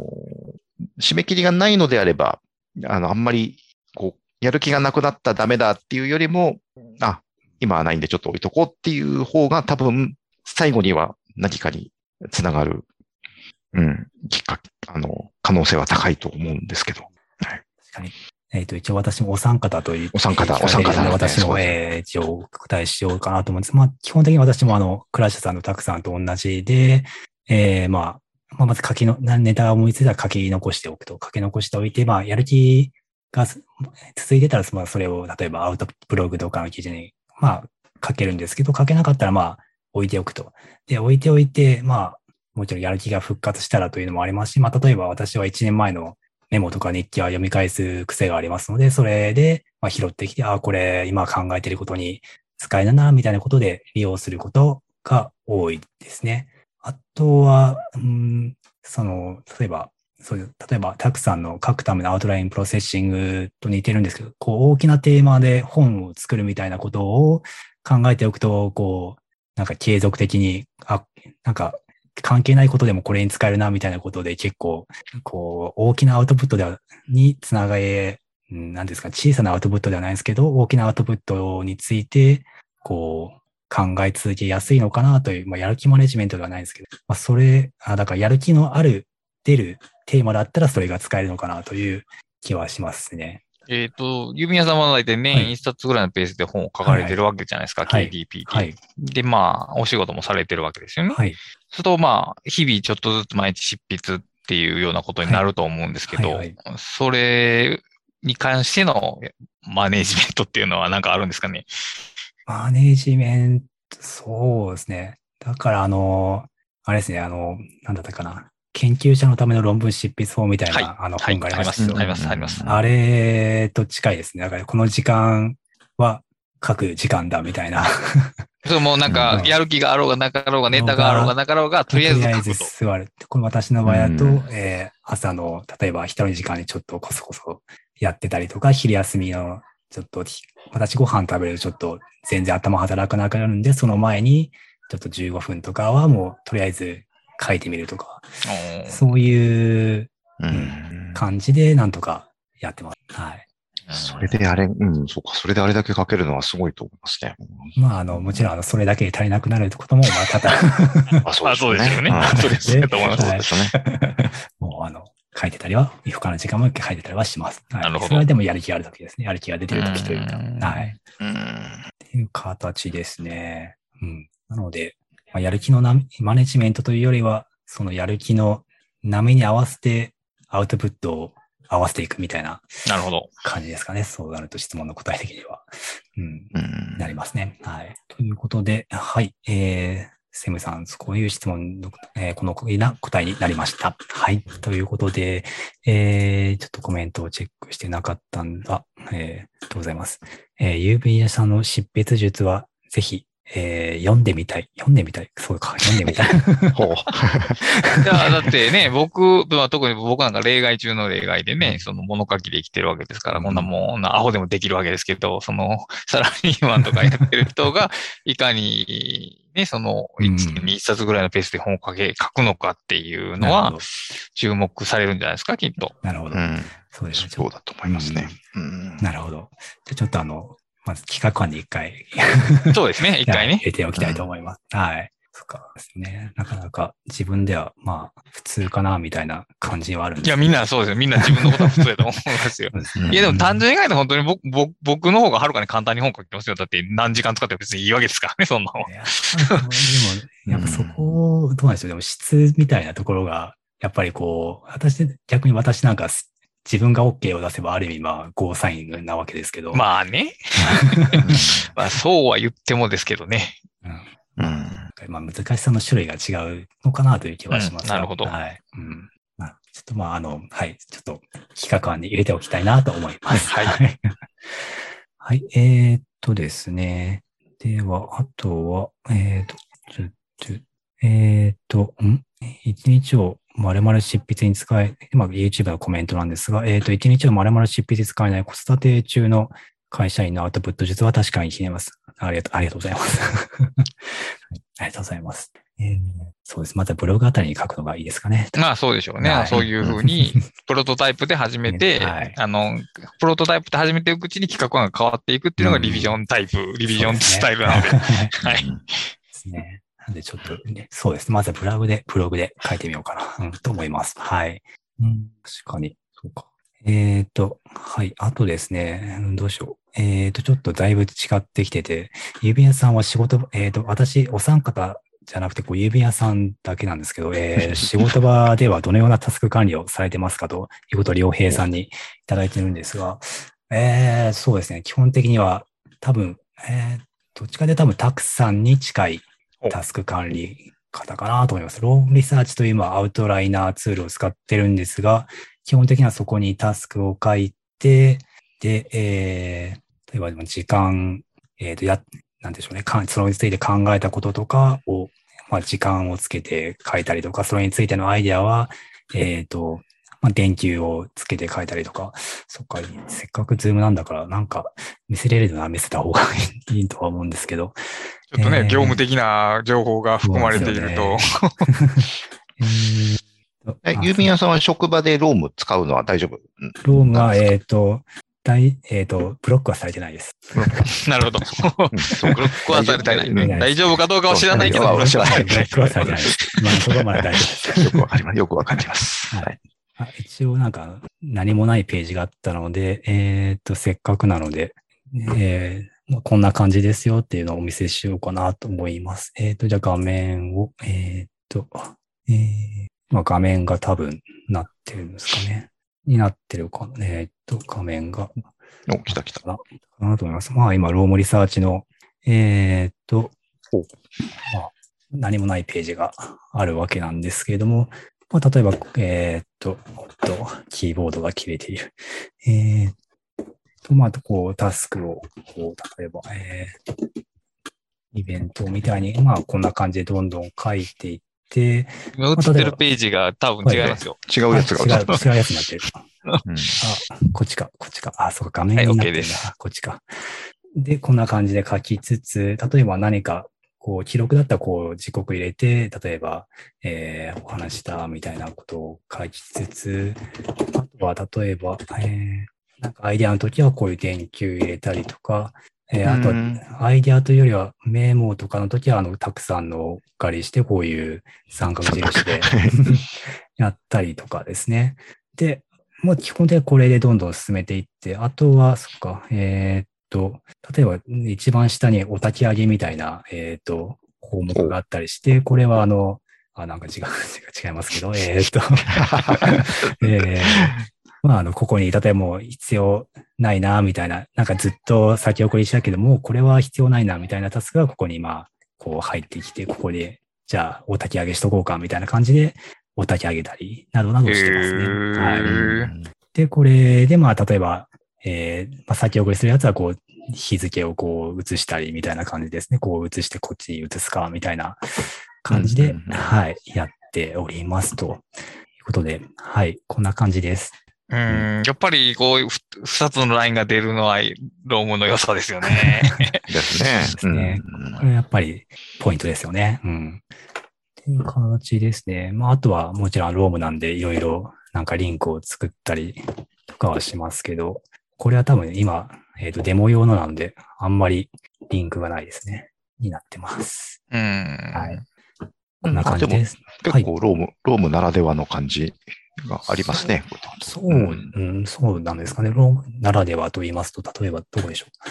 うん、やっぱその、アウトラインだけじゃなくて、そのリンクを貼れるとか、うんまあこうね、こう二つ並べられるっていうところとか。うそうですね。確かに。割にはい。うん。そうですね。あの、ここにあ、この、えっ、と、結構、 Roam Research なんか何個か分割できて、これはデモ用のやつなんですけど、例えばチェックリストのページなんかを、えっ、と、こう、リンクにして、ここに右側のページに出したりとかをや、時々やったりしますね。こう、デスクワークで、ここはチェックしとかなきゃいけないとこは、ここを右側に出して、チェックしながらやったりとかはありまうす。んう。んという感じですね。はい。良平さんいかがでしょうか？ということなんですが。はい。という感じですね。はい。はい。というわけで、こんな感じです。うんはい。という感じでした。えーっと、で、いただいた質問は、えーっと、以上になっておりますが、もし、えーっと、今まで聞いた中で、えーっと、視聴している方で何か質問など、感想などあれば、ぜひぜひ、えー入力お願いします。ということで、えっ、と、えまあ、5時4 37分で、えっ、と、6時までが大丈夫なんでしたっけ ?6 時はい、ですね。はい。い。で、えーまだ時間はあと20分ぐらいはありますので、もしご質問などあれば、ぜひお寄せください。はい。ということで、えーまあ、えー皆さんも書く時間があるでしょうから、そうですね。えっ、と、そうですね。えーあ、フリートーク。フリートーク。フリートークですね。フリートークですか？フリートークになります。うん。うんそうですね。えーっと、うん。ごめんなさい。今私の頭がフリーズしておりますね。あうん、あ、じゃあちなみに、はいちなみにはいいいですか、ごめんなさい。ユーミヤさん、日記は、はい日記もあそこに書いてるんですか、あの、あの、ああ、はいはいはい。ロームの。えーそうですね。まあ基本、あれ、私のな、えー私理由に言うと、あれも日記みたいな感じです。あ れ、ロームリサーチも日記で、まあだからあの、遅刻の、えーっと、入れるや、まあショートカットとか入れてるんですけど、あれで本を書くのは全部日記で、一応あれを、一応コピーして、エヴァーノートにも一応貼り付けてはいます、一応。うーん。はい。まあなん、なんで？なんで、なんで？なんで？とかそうで？すね。こう、お答えするのも気分、前がもうあのタスクシュー、これの前がえっと、エクセルのあのタスクシュートだったんで？すけど、その時もあのメモとかを全部一応エヴァーノートに入れてたんで？すね。こう、エヴァーノートで？あの、一応全部の一日の時系列が流れてたので？で、その流れで？多分あの、こう、仕事中、まあ、あの、ロムリサーチ基本ほぼ仕事中のやつなので、その仕事のやつを、その、エヴァーノートにその時間の空白に埋め込むみたいな、そんなイメージですね。うんんですね。うん、結構私も、そうなんですよね。えー日記、うん、いろんな種類書いてて、 Evernote にもありますし、えーまあ、 Roam Research にもありますし、みたいな、いろんなところにある意味、まあ、バラバラにあるといえばありますね。 Day One にもありますしね。うん、内容は違うの？えーっと、そうですね。 Roam Research は例えば基本、まあ、仕事とか、まあ、そういうアイディアとか、そういう系列で、えーっと、例えば Day1 っていうのは、えーっと、えーまあ今もしかして後ろのから聞こえてるかもしれないですけど、いろいろ。えまあ家族のあの写真とか、そういう、どちらかというと家族のイベントとかそういうのは全部 Day1 に入れてとか、んふうにやってますね。うん。と、ちなみに、たくさんと倉下さん、タクスは、日記は、あれ？日記は書かれて、なまあ、日記とイメージはうん。書かれ、何か書かれてますか？えっとね、日記というものは書いてなくて、うんただ、まあ、あの、リビジョンにも書いた通り、そのデイリーのアウトラインにこうメモを書くのと、あとや、結果的にやったことがやった順に並ぶ、最終的に並ぶので、うんまあ、それが日記の代わりにはなってると思います。はい。倉下さんはいかがです僕かは、一日の終わりに振り返るような日記は書かないですけどもうん、まあ、作業記録は毎日書いてますし、あと、体調が悪くなると、えー手書きのノートに、その自分の行動とかを書くようにします。あの、薬を飲み忘れたりすることがあるんで、あの、いろいろは、えーハビットトラッカーみたいな感じで書いて、はいはいはいはい。薬のチェックマークつけるとか、今日散歩したとか、そういうことをもう忘れてしまうので、そういうのは、体調悪くなった時だけ書く行動日誌みたいなのがあります。それは大体手書きです。ああ、そのやっぱ手書きにするっていうのは何か理由があるんですか？まあ iPhone を見たくないからですよね。なるほど。うんなるほど。iPhone を見るとタイムラインを見るっていうふうに指がこう動いてしまうので、極力そういうデジタルタブレットから離れるように、あの、手帳、手帳とかちっちゃいノートとかに書いてます。うん、なるほど。今ちょうど質問がいただいてます。えっ、と、レンダさんからいただきました。ありがとうございます。えっ、と、デイリーアウトラインに、まあ、書き忘れて作業を進めてしまうことはありますかまたそういう時はどうしていますかというご質問です。えーまあ、書き忘れて作業を進めてしまうことはまず、まえーありますかというところなんですが、ありますか？えっ、と、僕は普通にありますよ。普通にやってタスクが終わった後にしれっと後から書き足しますけど。そうですね。たくさんもいかがですか？いや、もう全然、全然ありますね。まあでも、忘れてやっちゃった分には別にやっちゃってるんだから、いいわけですよね。こうやっで、逆に、いわゆる文章と同じで脱線してやっちゃうことってあるじゃないですか。こうやらなくていいことをなんかついやっちゃうっていうこともあるんですけど、それは割にやった後で書きますね。あの、事後的に書いて、あ、こう来たから、あ、次、こう行くつもりだったけど、これ、こうやっちゃったから、じゃあ、その、それを活かすようにこう続きこうしようみたいな、このやっちゃったことに応じて次、その後が変わるっていうこともあるので、うん。割にだからや、書き忘れてっていうか、こう勢いでやっちゃうときは割にやっちゃって事後的に書いたりなるほど。しますね。そんなに厳密じゃないですけどね。うん。林田さんも同じようなイメージですか？後あもうから書き全く同じ後から普通に書きました。あの、脱線してやったことも、まあなんか調べ物としてたら、新しい興味があったものを読み出たら、それを読んだ後に、えー、ホナラについて情報を調べるみたいな、朝かもそれをこう計画したかのように タスクを書いて残しますね。で、えそうしとくと、あの、ある種の時間的空白っていうのがな、記憶の中の時間的空白っていうのがなくて、案外自分これやってた、一日これやってたんだなっていうことになりますし、タスクやってから書くとなんかちょっと得な気分ですよ。なんか、やったことが勝手に一個増えてるんで。なので、まあ、あの、後から全然書き足しはいい。その、タスクを後から書き足してはいけないなんてルールもどこにもないわけですから、それもある種の呪縛というかね、規範性なので、あの、い一種書き終わった後はログになるので、だからログとして書き残しておけば全然よろしいかと思われます。えっ、と、あまた質問が、えーいただいてますね。えっ、と、ユームさんから。えっ、と、一日で終わらないことについては、翌日に先送りをせざるを得ないことがあると思いますが、そういう時にも毎日新たに書き換えているんでしょうかと。まあ、だから、あの、コピペじゃなくて書き換えているのでしょうかというところですかね。はい。書き換えておりますし、一日の中ですら、あの、タスク名を書き換えますね。例えば、えーと僕、まあ、毎週土曜日とかメールマガ書いてるんですね。で、メールマガって1万字あるんで、さすがに 1, タスクにメールマガってちょっとでかいじゃないですか。なので、まあ、大体メールマガ前半、メールマガ後半みたいなので、5000字ぐらいで切るんですよ。これでもまあ、人によっては大きいと思うんですけどね。で、まあ、5000字のタスクで、何か買っておらなかったら、えーその行をまた下に増やして、で、メルマガ前半、前半にして、メルマガ前半、後半って言って、タスクを増やして書き換えて、えっ、と、別のタスクにして、えー増やしていきます。同じように、えーっと、今日やらへんかったとか、あるいはちょっとやってできんかったタスクは、ほにゃららの続きみたいなタスク名で新しく書き直します。だから、基本的に同じタスクをコピーしてっていうことはほぼないですね。タックさんはいかがですか？うん。僕も書き直しますね。あのーで、あのーちょっと最近やり方変わったのは、前はその前の日にいやり残したことをまず見てからその日のを書くことにしてたんですけど、今逆にして、前の日に見ないで、その日のを書いた後で、書いた後で前の日のを見見るようおにーすると、あの、以前よりも先送りがなくなるっていうか、こう、先送るつもりだったけど、まあいいや、これやんなくてっていうのが結構増えるんですよね。あの、翌日の新鮮な気持ちで書いた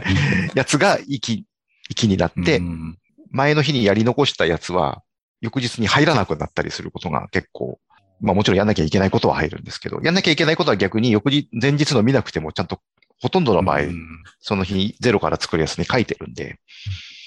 で、まあ、何、ずっと先送られるようなものがあったら、あの、先送り続けるというよりも、もう一個上のレベルの、そのプロジェクトリストに相当する別のアウトラインに一旦戻して、あの、その中で攪拌しておくという